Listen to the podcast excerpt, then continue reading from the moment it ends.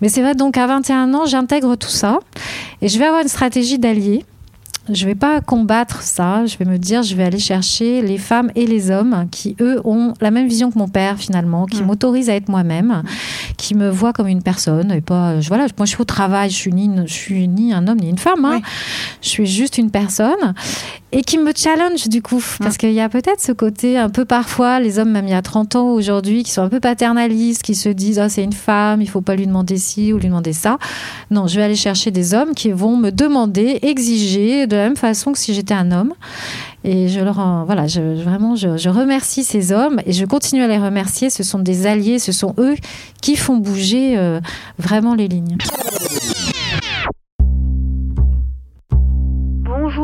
Ça va La non-mixité, c'est aussi d'abord un groupe qui dit je reste dans l'entre-soi. Je sais pas quoi faire, je sais pas ce qui se passe. Est-ce que je veux des enfants ou pas? L'intimité est exactement l'inverse du désir, puisqu'il faut de l'espace pour désirer. Mon destin d'homme a souvent été basé sur l'amour. Parfois, euh, compliqué. Et pour l'un et pour l'autre.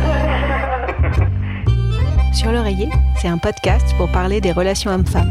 Des questions d'identité, de genre, de polarité masculine et féminine parler des idées reçues pour sortir des schémas binaires, tendre vers des relations plus douces, plus justes et surtout plus vraies. Derrière mon micro, vous écouterez des anonymes, des personnalités et des experts. Nous allons démêler toutes les pelotes de laine du féminin masculin. Je suis Caroline Loisel. Soyez les bienvenus sur mon podcast sur l'oreiller. Sandrine Delage est une personnalité de la tech. Elle a commencé sa carrière dans les années 80 en tant qu'informaticienne. Elle œuvre depuis 2013 à rendre les métiers de la tech aussi attractifs pour les femmes que pour les hommes. Les chiffres ne mentent pas. Depuis quelques décennies, la représentation des femmes dans les métiers liés à l'informatique et au numérique est sur une pente descendante. Pourquoi ce différentiel? Qu'est-ce qui nuit à l'image de la tech? Comment la changer Et pourquoi est-il essentiel que la parité existe dans le secteur de la tech? Sandrine ne manque ni d'idées ni de concret. Nous pouvons agir dans notre quotidien en tant que RH, collaborateurs, collaboratrices, parents, chefs d'entreprise. Elle est cofondatrice du collectif Women and Girls in Tech. Elle mène tambour battant depuis bientôt 10 ans de multiples actions avec les entreprises, les associations, le salon Vivatech et bien d'autres acteurs encore. Un seul objectif faire bouger les lignes. Vous êtes partant? Bonjour Sandrine. Mmh, bonjour Caroline on vient de se prendre un café juste avant. Et quand j'ai rencontré Sandrine ce matin, elle a partagé un post qu'elle vient de voir sur LinkedIn. Alors on va démarrer là-dessus parce que ça l'a un petit peu remué et moi aussi. Oui, tout à fait. Alors moi j'essaie d'être toujours très positive le matin, mais là vraiment j'étais très énervée, donc euh, merci d'avoir échangé avec moi. Alors on va parler des métiers du numérique et du manque de femmes dans ces métiers parce qu'elles se sentent exclues de ces métiers. Et effectivement beaucoup de métiers portent des noms anglais, ce qui ne facilite pas les choses. Et entre autres je vais vous parler quand même d'un métier qui s'appelle pen tester. Donc c'est c'est une personne qui réalise des tests d'intrusion de cybersécurité pour voir si finalement on arrive à hacker ou pas, comme un hôpital par exemple. Donc un métier essentiel aujourd'hui. Un métier essentiel aujourd'hui, euh, utile pour la société. Et là, le poste que j'ai trouvé sur euh, LinkedIn, c'est un poste d'une entreprise qui cherche des pen testers, mais qui joue avec le, le terme pen tester qui en anglais veut dire penetration tester. Et donc du coup, on va avoir une image où on va retrouver euh, Rocco Siffredi, qui est donc une personnalité euh, très connue de la pornographie. Sur fond rouge. Sur fond rouge. Jeune. Jeune, qui donc euh, s'adresse à la population pour rejoindre cette entreprise sur ce métier avec si toi aussi tu aimes les tests de pénétration, rejoins la team de nos pen testers. Et ça, c'est fou parce que c'est même pas du sexisme ordinaire. On est dans, dans, dans, dans dans du sexisme tout, court. Et, euh, et, du coup, on comprend évidemment, on va en parler longuement, pourquoi les, les jeunes filles, leur, entourage décourage les femmes d'aller dans ces métiers qui sont passionnants. Et juste pour la petite note positive, parce que j'ai envie qu'on commence avec un esprit positif, évidemment, l'émetteur de ce poste ne comprend pas le problème. Euh, il a tout fait bien, c'est juste un, de l'humour mal compris. Euh, mais il y a beaucoup d'hommes, des femmes, mais aussi beaucoup d'hommes qui ont réagi en, ne souhaitant pas du tout, justement, adhérer à cette vision sexisme du monde. Et ce soutien de ces alliés est essentiel. Donc je les remercie parce que c'est eux qui font avancer vraiment euh, la cause. Euh, et c'est avec eux qu'on va réussir à casser ces stéréotypes euh, qu'on trouve au détour d'un post LinkedIn. Donc je ne pensais pas non plus avoir une photo de voilà liée à la pornographie sur LinkedIn pour parler des de la tech. Donc voilà, on commence le sujet, on voit la, difficulté de ce sujet. Une partie de la difficulté parce que il y a un stéréotype du coup déjà sur le sujet de façon générale.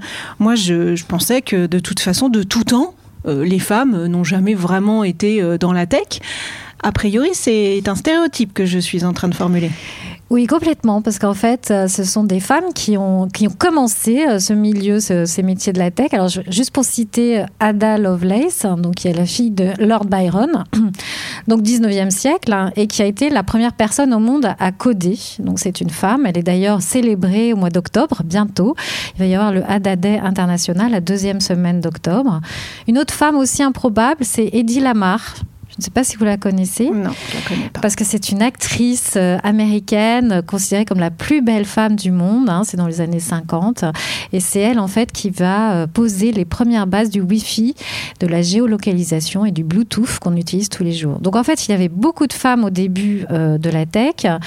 Il y en avait beaucoup quand j'ai commencé, moi, en tant qu'informaticienne, il y a plus de 30 ans. Il y avait énormément de femmes. Mes deux managers étaient des femmes. Et j'ai vu le nombre de femmes diminuer d'année en année. Et alors c'est assez paradoxal, c'est que il y a 30 ans dans l'entreprise, le sexisme ordinaire, voire pas ordinaire, le sexisme tout court était complètement banalisé. Donc en 30 ans, je vois les évolutions majeures pour l'égalité professionnelle des hommes et des femmes. Et en même temps, il y a de moins en moins de femmes dans les métiers du numérique. Et on le voit avec un sexisme, avec ce poste complètement euh, autorisé d'une certaine façon. Et il faut penser que dans les pays où il n'y a pas d'égalité homme-femme, c'est là où on va trouver le plus de femmes dans la tech. Donc, par exemple, il n'y a que 10% en France de femmes dans les formations informatiques. Elles sont 45% par exemple en Inde ou en Amérique latine. Et rien que pour parler aussi des start-upeuses, hein, qui sont des femmes de la tech, eh bien, elles sont 40% au Maroc et seulement 8% en France. Donc ça paraît complètement contre-intuitif, ça aussi? C'est complètement contre-intuitif. Alors comment euh, on explique que dans ces pays-là, il y ait beaucoup plus de femmes qu'en France? Eh bien déjà parce qu'ils ont compris que la croissance aujourd'hui économique est liée au digital première chose. Et donc, on a besoin tout simplement de main-d'œuvre. Donc, du coup, les parents, l'entourage, en fait, encourage les femmes à aller vers ces métiers, déjà pour aider leur famille, et surtout parce que ce n'est absolument pas un métier physique. C'est pareil fou, c'est euh, voilà, il n'y a pas du tout de problème. Et elles peuvent travailler de chez elles, donc du coup être protégées aussi chez elles. Et dans les pays d'Europe euh, Occident, eh bien on n'a pas cette image du tout de, cette vision d'ouverture de ces métiers qui sont très bien rémunérés, qui sont passionnants. Et euh, du coup, euh, eh bien il va y avoir euh, beaucoup moins de femmes. Alors un élément aussi euh, majeur, c'est le changement lexical. Moi, quand j'ai commencé dans les métiers du numérique, hein, j'ai développé, hein, j'ai commencé comme développeuse, eh bien, on travaillait en salle machine. L'ordinateur individuel n'existait pas. Il est arrivé dans les foyers dans les années 90. Et c'est le jeune homme qui s'est installé nuit et jour devant l'ordinateur pour jouer à des jeux vidéo avec une console qui s'appelait la Game Boy. Voilà. Et c'est vrai que en s'appelant comme ça, même si on l'a complètement euh, intégré ce mot, il y avait quand même déjà une forme euh, de genre qui était indiquée dans le jeu. C'est ça, et après ça s'est incrusté. Euh, les, les, les, les, comment dire ceux qui produisaient des jouets, bah, ils faisaient des jouets euh, robots et ordinateurs pour les garçons dans le rayon bleu, et puis les filles continuant les poneys euh, prunes. Donc en fait, les publicités ensuite s'en sont emparées. Donc pour vendre un ordinateur, forcément c'était un homme qui vendait l'ordinateur et qui présentait un ordinateur. Donc en fait, c'est cette culture, c'est marketing collectif, c'est ancré chez les femmes et chez les hommes, chez, chez tout le monde en fait. Oui, c'est partagé parce que tu me citais une autre statistique versus l'ouverture des autres pays qu'on a cités, qui est ce chiffre de 41% des Français qui... qui pensent que les femmes sont moins douées pour euh, le numérique que les hommes. Quand on dit français, c'est français et française, hein, donc c'est de manière générale. Et donc ça pose même une question assez terrible que j'entends.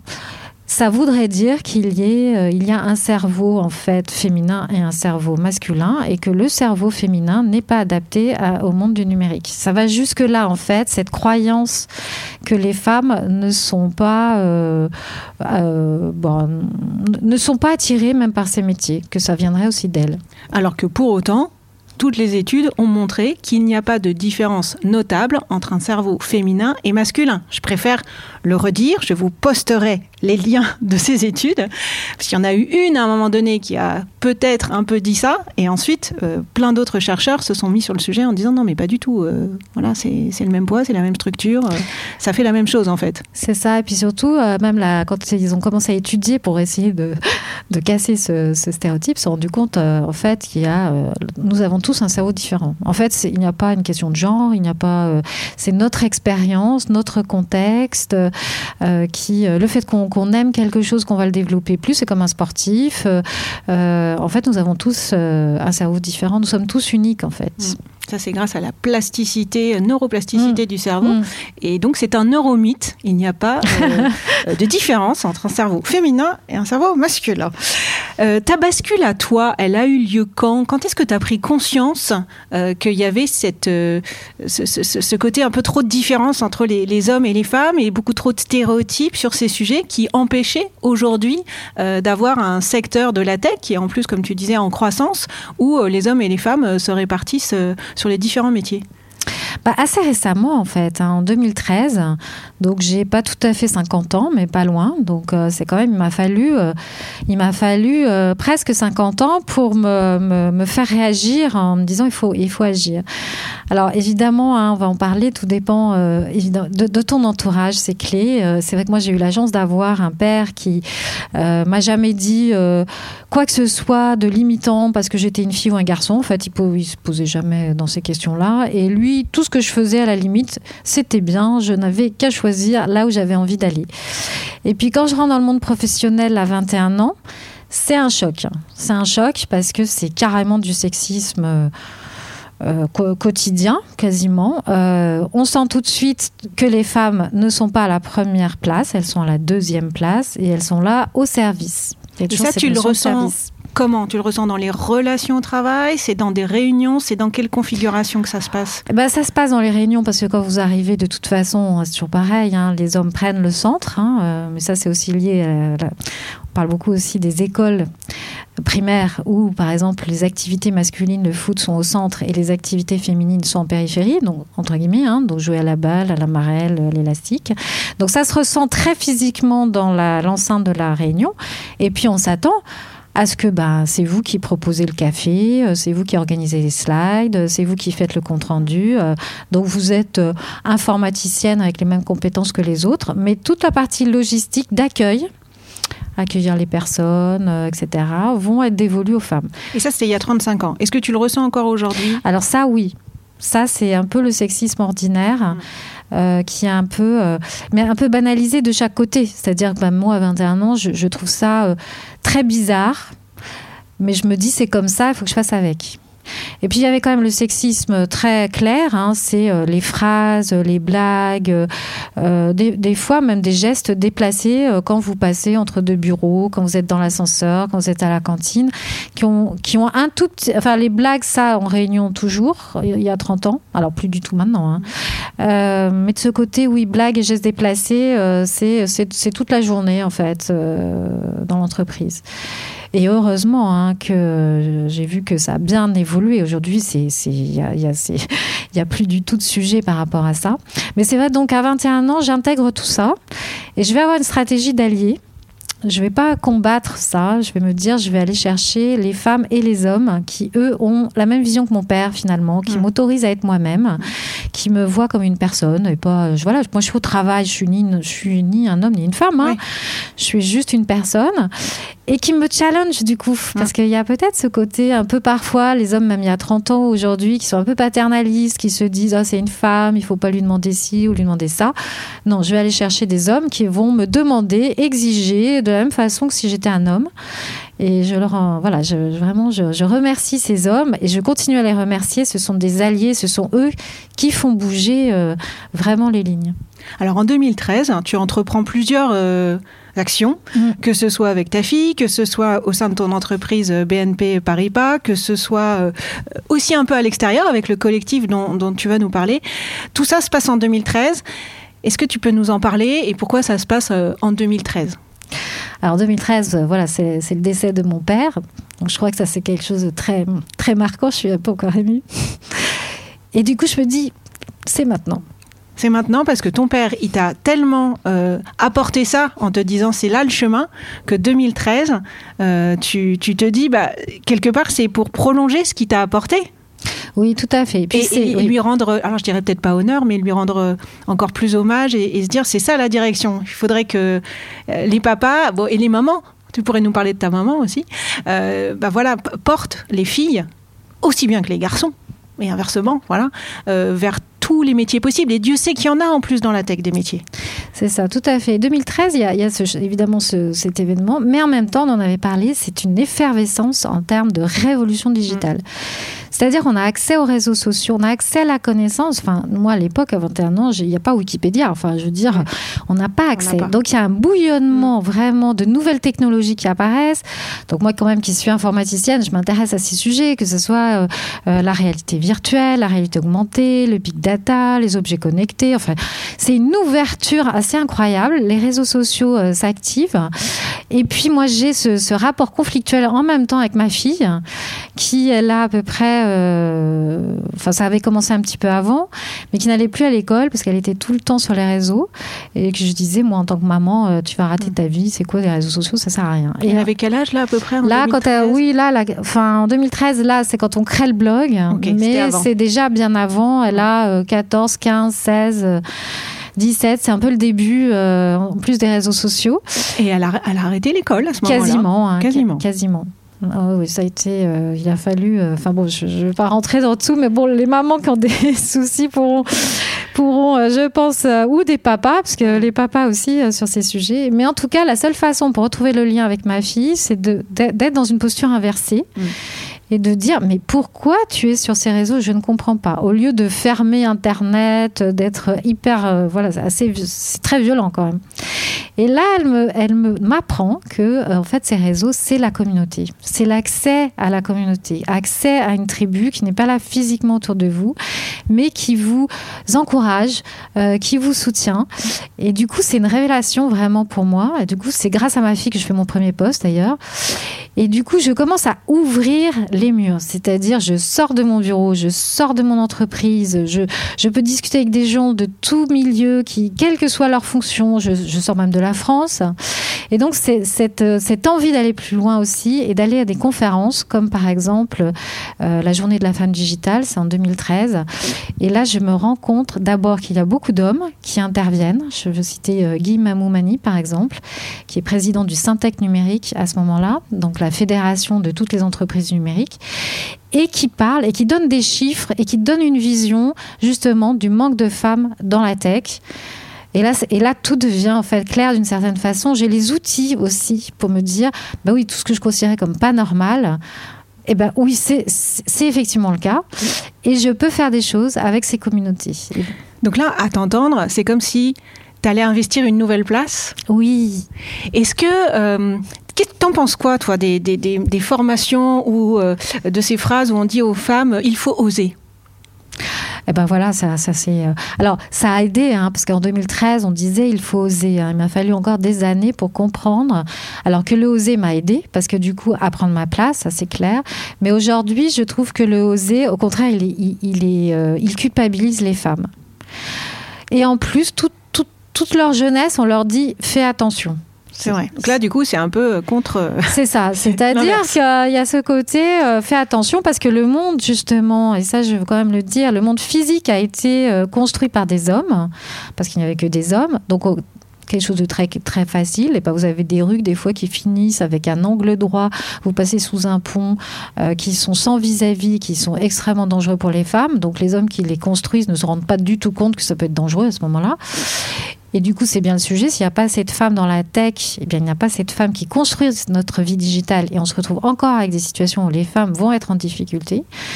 Donc vraiment, euh, donc on leur dit fais attention toute leur vie, et là on leur dit oser. Et en plus, quand elles vont arriver dans les entreprises, ben, on a vu l'exemple du poste, on va se retrouver dans des environnements toxiques où elles, où elles vont partir, parce que finalement, celles qui arrivent dans ce monde-là, elles sont à peu près 50% à partir au bout de 8 ou 10 ans. Ah oui, même quand tu rentres dans la tech, au bout d'un moment, Tu pars. tu pars et tu vas où?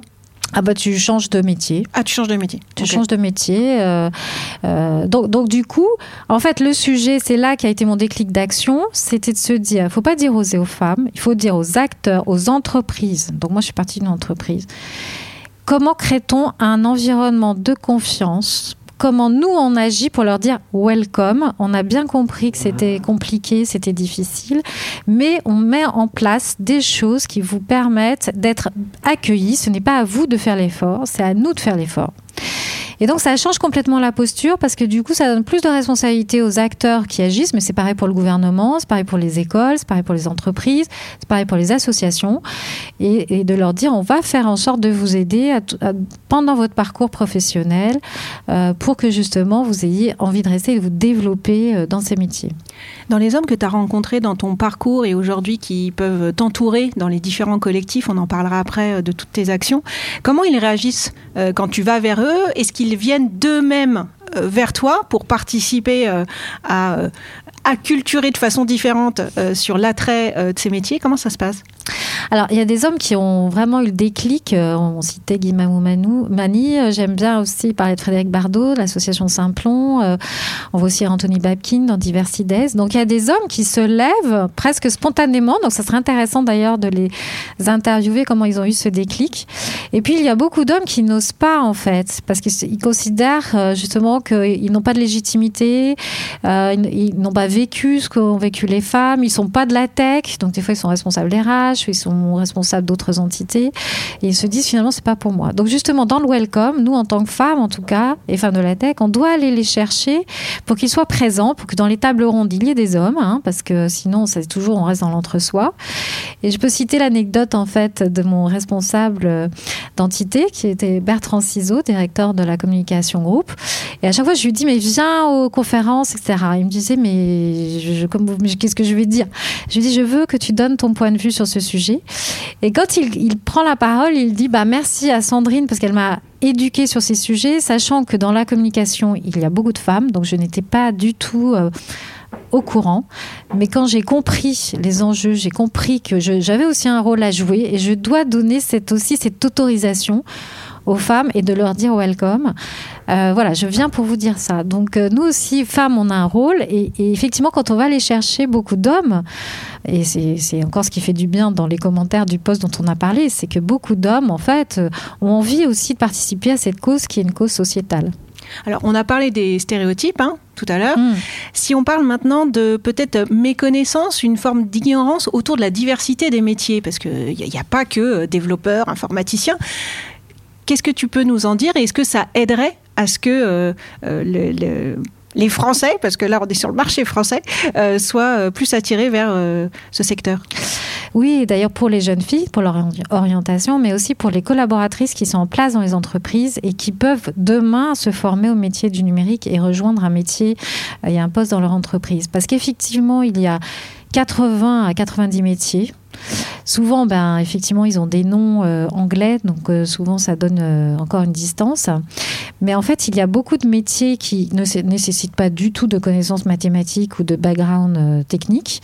Il y a beaucoup de métiers qui s'adressent aussi aux littéraires, aux, personnes qui, sont, ont fait des études de psychologie, de, sociologie. Pourquoi? Alors, je donne un métier qui est très recherché, qui, s'appelle user, le User Experience Designer.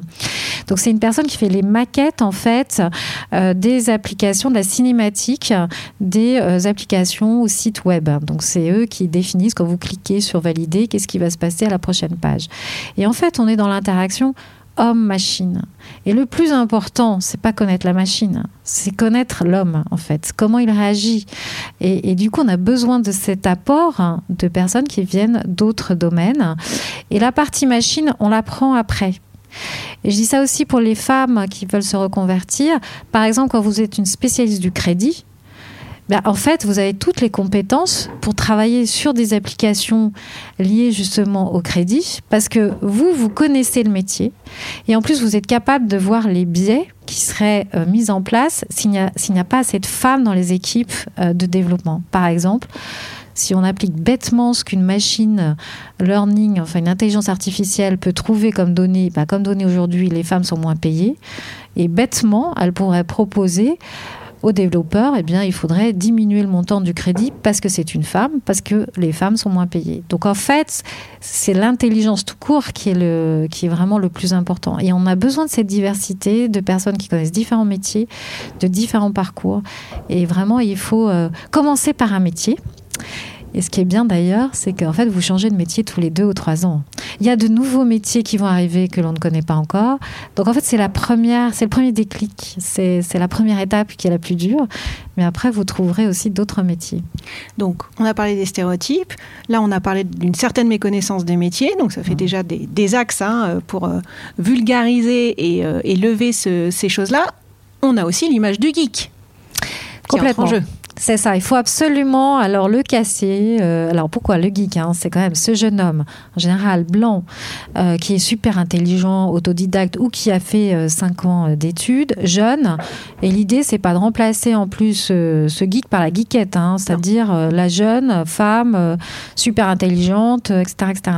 Et donc c'est pour ça que dans le collectif que j'anime, que ce soit en interne ou en externe de l'entreprise, vraiment c'est intéressant d'embarquer les associations qui apportent cette différence euh, cette diversité de points de vue, et qui permet de, s'imaginer, et finalement c'est les hommes et les femmes, quelle que soit votre situation, que vous ayez un background technique ou pas, euh, que vous soyez jeune ou moins jeune, que vous veniez de n'importe quelles origines culturelles ou économiques, il y a un métier pour vous. Alors justement, dans tout ce que tu as entrepris, il y a notamment un collectif que tu as monté euh, au sein en tous les cas avec l'accord de ton entreprise euh, BNP mm. Paribas. Est-ce que tu peux euh, nous en parler et, nous dire quelles sont les actions qui jusqu'à maintenant ont marché et celles qui n'ont pas marché? Alors ça, c'est effectivement dans mon parcours individuel. Je le dis parce que dans la transfo, euh, la transformation collective vient d'une transformation individuelle. C'est le chemin. Donc quand je me rends compte quand même en 2013 bah, qu'il n'y a plus de femmes, je m'engage dans une association, Digital Ladies and the Lies. Et après, je me dis, oui, c'est bien, mais comment avoir plus d'impact? Donc, en fait, à un événement de l'association, j'invite des, personnes légitimes et reconnues au sein de l'entreprise, qui est BNP Paribas, qui est mon entreprise, dont la, la directrice, enfin la responsable de la diversité groupe. Et là, elle me dit, c'est génial il faut qu'on fasse quelque chose au sein de l'entreprise. Déjà, donc on commence comme ça en 2019, avec toujours Simplon d'ailleurs, Digital Ladies and the Lies. On fait des ateliers de code pour les collaboratrices qui viennent avec une jeune fille de leur entourage. Et on apprend à coder. On apprend à coder ensemble. Donc, euh, et bien la nièce, la fille de sa collègue, etc., euh, etc. Et on en profite aussi pour montrer justement les parcours internes pour les collaboratrices et les parcours de formation pour les jeunes filles. Alors, ce qui est très marrant, c'est que les collaboratrices viennent, elles viennent pour leur fille ou pour leur nièce. Elles viennent pas pour elles. Et finalement, en venant pour euh, une autre génération, elle découvre d'abord que c'est ludique, que c'est super elle sympa. Reste aussi et elle reste aussi. Et ce qui fait que on a des parcours aujourd'hui, 2019, euh, de femmes qui étaient, euh, qui travaillaient dans une agence bancaire, qui sont devenues aujourd'hui data analystes, par exemple, et qui se sont dit, bah oui, c'est pour moi. Donc on a commencé comme ça. Donc ce petit collectif interne, mais toujours avec les associations, et on a fait en fait, il a grandi sous deux formes, un collectif vraiment externe, avec Simplon, donc Digital Ladies Analyze et puis Bicomtech, et avec un partenariat avec Vivatech qui nous a permis en fait de développer une chasse au trésor sur le sujet avec d'autres entreprises comme La Poste, Orange, etc. Parce que les événements sont clés, ce sont des leviers de transformation. Donc ça c'était sur Vivatech là. Là c'était voilà, on l'a fait en 2021 mais surtout en 2022 et en 2022 avec une nouveauté aussi, c'est qu'on voulait qu'il y ait des corners RH. C'est-à-dire, euh, on démystifie, on explique, mais rien ne vaut la relation facile avec le euh, manager métier IT qui recherche quelqu'un, avec les responsables RH, et de pouvoir déposer son CV. Donc ça, c'est vraiment passer à l'action, et c'est ce qu'on veut développer encore plus. Et puis en interne, on a continué parce que en fait, c'est un peu notre laboratoire. Il y a beaucoup de gens qui sont mobilisés parmi les RH, parmi les IT, parmi les managers, parmi la fondation, parmi euh, les euh, équipes RSE et engagement. Euh, mais en fait, c'est assez difficile hein, ce sujet. Il y a plein de grains de sable. Donc du coup, on a un petit comité bienveillant pour parler de nos difficultés. Euh, et on a décidé d'une action commune. Donc là, c'était euh, que différentes entités puissent financer une enveloppe qui sera à destination des associations dédiées à la mixité euh, dans les métiers du numérique, que l'on va accompagner sur trois ans. Alors, on va privilégier peu d'associations parce que l'idée, c'est d'avoir aussi des collaborateurs qui les suivent, des personnes RH qui les suivent, des personnes IT qui les suivent, pour faciliter l'atterrissage des bénéficiaires vers l'emploi. C'est-à-dire que là, l'enveloppe pour les associations, c'est vraiment dans un objectif de transformation concrète vers l'emploi. Et du coup, je fais un appel à d'autres entreprises, parce que bon, on a un montant, c'est toujours un montant limité, ça sera toujours un nombre d'associations limité. Mais si l'année prochaine à Vivetech, on pouvait dire BNP Paribas là, va donner 1,1 million d'euros sur trois ans. Mais si on pouvait dire, ah mais il y a aussi telle entreprise qui donne aussi ce montant, telle entreprise qui donne ce montant, et qu'on arrive déjà à se dire à Vivatech, ben, on a 10 millions d'euros pour les associations, c'est là où l'effet euh, voilà, euh, de comment on passe à l'échelle, comment on embarque et comment on a le plus d'impact. euh, voilà. Donc on commence et puis on va tester pour te dire ce qui marche pas, euh, les problèmes auxquels on a été confrontés pour aussi les partager. Quels sont les BU qui se sont engagés dans le collectif là euh, dont tu parles? Alors, Alors, eu l'IT forcément. Ah bah oui, là, euh, donc en fait, on a eu euh, alors trois principales qui portent et qui ont déjà une filière qui soit France et internationale, parce que c'est pas que des associations françaises, mais aujourd'hui, c'est vraiment la fondation, l'IT groupe dans son ensemble, mais qui embarque tous les métiers, hein, qui embarque Cardiff, qui embarque Personal Finance par exemple, qui embarque CIB, et puis euh, la partie engagement, euh, communication groupe, mais qui représente ces différents métiers. Et dans la première action euh, dont tu parlais, qui était euh, les ateliers de code, Mm. les hommes étaient aussi invités à venir avec euh, leurs filles, leurs nièces. euh. Alors, on a inversé les, ratios. On s'est dit qu'on voulait avoir 20% seulement. Alors, parce qu'ils ne voulaient pas faire que, voilà, que dédié aux femmes. Mais on s'est dit que cette fois-ci, ça serait plutôt 20% pour, euh, pour les hommes et 80% pour les femmes. Alors, il y a des hommes qui sont venus, mais ce qui était marrant, c'était aussi d'avoir euh, des hommes qui avaient des filles, des collaborateurs qui avaient des filles. euh, ou des collaboratrices qui n'avaient que des garçons. Et en fait, les collaborateurs, collaboratrices se sont échangés leurs filles. C'est-à-dire Bah, C'est-à-dire qu'il y a une collaboratrice qui est venue avec euh, la fille de son Ah collègue, oui, par exemple. Et donc, euh, donc ils, ils se sont entendus, euh, mais ils avaient bien cette idée que c'était quand même toujours pareil, qu'il y ait quand même 100% de jeunes filles et potentiellement euh, 20% de, de collaborateurs qui participent. Tu as aussi monté un blog Mm. avec ta fille Oui. il y a quelques années. Oui. Quelle était le- la mission de ce blog et qu'est-ce qu'elle est devenue euh, aujourd'hui, cette mission? Bah, c'est toujours, en 2013 et dans cette idée de qu'est-ce que je peux faire à titre individuel, parce que bon, je me voyais pas encore monter tout ce que ce que dont je t'ai parlé. Bah, c'était d'écrire en fait, puisque la révolution digitale, c'était j'ai accès. Je, je peux, je suis personne, mais je peux écrire un blog. Je peux faire des photos, je peux faire des vidéos. Donc en fait, on a, ça a été dans une partie de réconciliation, de lien avec ma fille. C'était d'écrire à quatre mains, parce qu'elle avait un point de vue très différent de moi, euh, en fait, sur les réseaux sociaux, très différent de moi sur euh, la big data. Et du coup, j'ai beaucoup appris avec elle, et elle aussi. Donc je fais cette, euh, je, je le partage, parce qu'en fait, elle s'est rendue compte qu'elle ne savait pas qu'elle avait des compétences professionnelles. Elle ne savait pas que sa connaissance de ce qu'était une communauté, de ce qu'était une tribu, comment tu l'actives, euh, était une, euh, Une compétence. une compétence Reconnue et reconnue utile. et utile. Et donc, ça lui a donné confiance sur son parcours euh, professionnel, parce qu'en plus, elle est extrêmement littéraire. Elle a commencé par des études près de philo. Et en dernière année, elle a fait une- des études de marketing digital et aujourd'hui, elle travaille dans une start-up. Donc, euh, donc voilà, on voulait partager ce chemin croisé avec des profils très différents. Et alors aujourd'hui, eh bien, elle est dans le monde professionnel. Alors, elle, elle- c'est un tout petit peu retiré du blog au sens où elle ne veut pas être visible parce qu'elle ne veut pas, comment dire, que le levier entre guillemets du clan de sa maman euh, interfère sur son évolution professionnelle. Et sur sa tribu à elle, qu'elle est en train de se constituer avec sa personnalité. Sa personnalité. Et l'idée, c'était pas justement, euh, euh, voilà, c'était un, couple qui, qui, peut après déranger quand on veut se développer soi-même. Et je ne peux être que d'accord avec son approche. Si tu n'avais pas été informaticienne, tu aurais fait quel métier? Eh ben, c'est une très bonne question euh, parce qu'en fait, alors je reviens à mon père, mais il était photographe. Hein. Alors photographe, il y a une dimension très créative, très technique. Et en fait, euh, j'ai tout, je ne sais pas pourquoi, là ça s'explique pas, j'ai toujours été attirée par l'informatique parce que c'est très artisanal d'abord. En fait, on construit une application, on ne construit pas. Euh, c'est toujours très personnalisé, ça, ça, change à chaque fois. c'est concret. C'est très concret, c'est très créatif et c'est très technique aussi. Mais c'est la technique au service de la créativité. Mmh. Donc, est-ce qu'il y aurait eu un autre métier? Peut-être, mais il, m'aurait toujours fallu ces deux euh, dimensions-là, en fait. Quand on dit technique, rien que le mot, oui, c'est vrai. J'ai plein d'images de complexité, moi, qui me viennent. Comment tu pourrais nous détendre sur le sujet? Ah, Qu'est-ce que c'est que technique, en fait? Parce que tu as parlé du mot artisan. En plus, ça me touche. Moi, mon père était artisan, euh, commerçant. Donc, euh, qu'est-ce que tu as retrouvé d'artisanal dans la technique pour que, du coup, ça puisse nous aider à changer d'image sur la technique?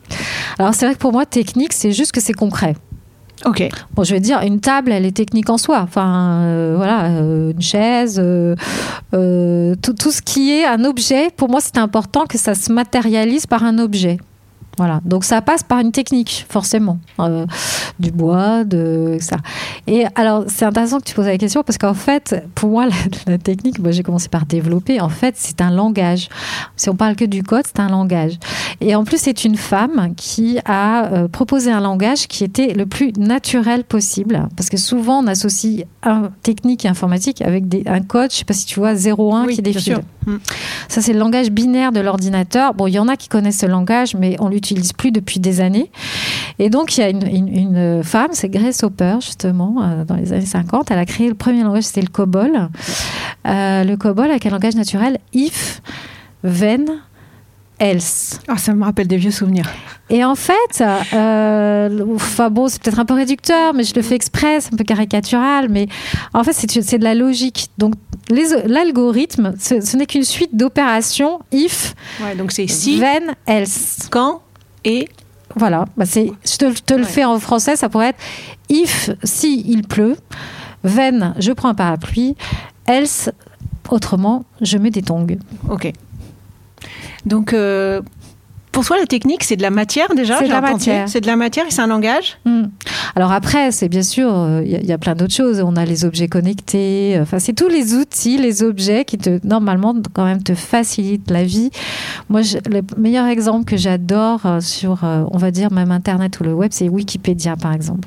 Pour moi, la différence dans les années justement 2010, c'est qu'avant, on n'avait pas accès à la connaissance. On devait aller à la bibliothèque, qui était à une heure et demie de chez soi, pour pouvoir emprunter un bouquin. Vous aviez que 15 jours. Ou alors pour ceux qui achetaient, tu sais, des des, encyclopédies euh, qui étaient très chères et qui étaient obsolètes tout de suite, bah pour moi, la différence et ce que je veux garder du numérique, c'est Wikipédia, c'est-à-dire l'accès à la connaissance pour tous, qui n'est pas un monde d'experts et d'élites, mais de personnes qui vont, avec l'intelligence collective, créer la meilleure information possible. Et c'est ça que j'ai envie de retenir euh, du monde du numérique. Et en quoi la technique est créative? Alors, elle est créative. Pourquoi? Bah Parce que, en fait, c'est ce que j'ai dit, elle est totalement personnalisée euh, à l'humain. Euh, et, que, euh, et que tout ce que tu vas construire, elle est pour une personne. Elle n'est pas dans l'absolu. Tu vas construire quelque chose qui va être adapté aux personnes handicapées, par exemple tu vas construire quelque chose qui est adapté, euh, euh, bah, presque là par exemple pour euh, le changement de la transition écologique. On va devoir trouver, c'est l'innovation en fait. On va toujours devoir trouver des idées, des innovations face au monde euh, qui change tous les jours. Et j'espère bien que la tech, parce que la tech, c'est pas, euh, ça peut être utilisé pour le pire, mais, mais la tech peut être utilisée pour le meilleur. Et c'est aussi un levier euh, et une solution, pas que bien sûr, face aux défis qui, qui, sont devant nous et pour les générations futures. Est-ce que tu as un message à faire passer aux, aux, parents qui ont des garçons et des filles sur La façon de leur ouvrir euh, des pistes d'exploration qui ne soient pas genrées alors, c'est une question qu'une maman m'a posée sur mon blog. Donc, j'ai répondu euh, avec un article sur, euh, comment les, parents pouvaient accompagner leurs enfants. Et tu as raison, les, garçons et les filles. Euh, et du coup, ce qui est, génial, c'est qu'il y a énormément d'initiatives partout, à côté de chez vous, en région, qui sont gratuites, avec des ateliers de code, donc on a cité. Il y a, beaucoup, beaucoup d'idées, de propositions pour vraiment découvrir ensemble avec ses enfants. Donc euh, je vous invite, alors je peux, je peux pas euh, redonner euh, là d'aller peut-être sur mon blog, mais j'ai un article avec, un, avec une liste d'une centaine d'activités que les parents peuvent, peuvent se saisir pour accompagner leurs enfants. Sachant que les parents ont bien conscience hein, que le numérique, c'est quand même le levier d'avenir. Ils ont bien conscience que ce sont des métiers d'avenir. Mais dès qu'il s'agit après de parler à leur fille ou à leur garçon, ça va être... voilà, tous les stéréotypes euh, agissent euh, malheureusement. Mmh.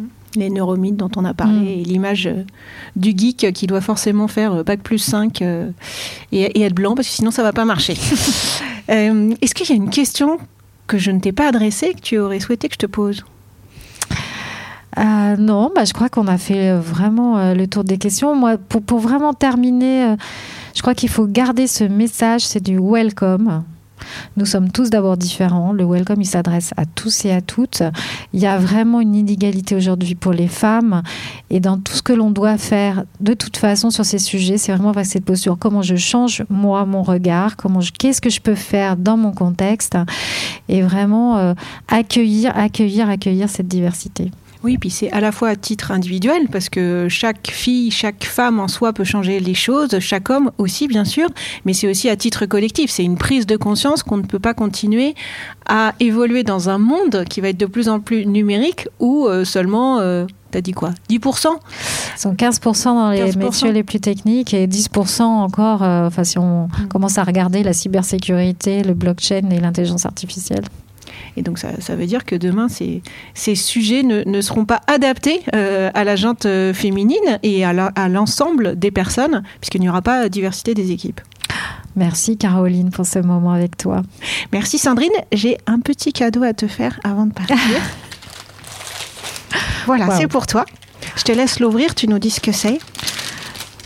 Tintin. Tintin, il faut que je. Ouverture. Alors, faut dire, j'ai le micro d'une main. voilà, donc on va le.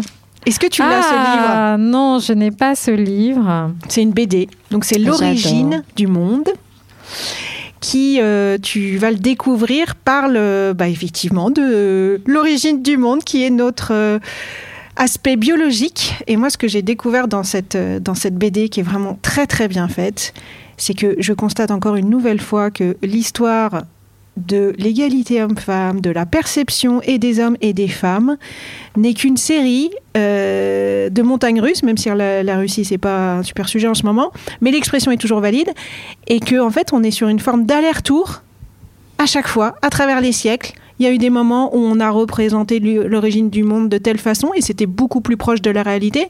Ensuite, on a gommé certains aspects et ensuite on y est revenu.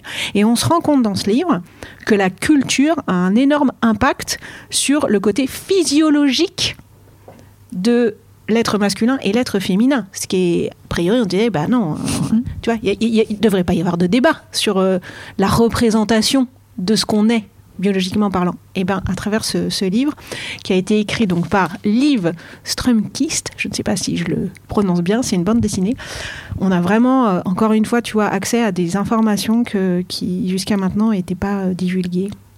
Et moi, j'aime beaucoup tout ce qui est euh, BD, euh, tout ce qui est visualisation. Euh, d'ailleurs, on a créé dans le cadre du collectif une exposition avec des sketch notes, des portraits justement dessinés bah, de Eddie Lamar, Ada Lovelace, Grace Hopper et de, femmes aussi d'aujourd'hui hein, qui, qui agissent. Donc, c'est vraiment un moyen justement. merci beaucoup, Caroline. J'ai visé juste. parce que oui, oui, c'est un moyen vraiment très pédagogique. Hein. et puis que, que les parents, les enfants et les jeunes peuvent lire à tout âge. Exactement. On peut les retrouver, les sketch notes dont tu parles sur Internet? Je pourrais poster le Oui, ah, ils sont, euh, puisqu'on a un site qui s'appelle euh, woogie.tech, euh, où on, re- on retrouve justement ces, ces portraits. Parfait. Je les relayerai dans le descriptif euh, du podcast. Merci beaucoup, Sandrine. à bientôt. À bientôt. J'espère que ce moment bulle à vos oreilles fut plaisant. Je vous retrouve mardi prochain avec de nouveaux invités. Entre-temps, si l'oreiller vous manque, suivez-le sur le compte Instagram du même nom. Envoyez-moi vos réactions en commentaire ou en MP. Ah, j'oubliais, ce podcast mérite d'être connu. Cliquez sur les étoiles, notez, tapotez un commentaire, bref, faites du bruit. À mardi, 12 semaines.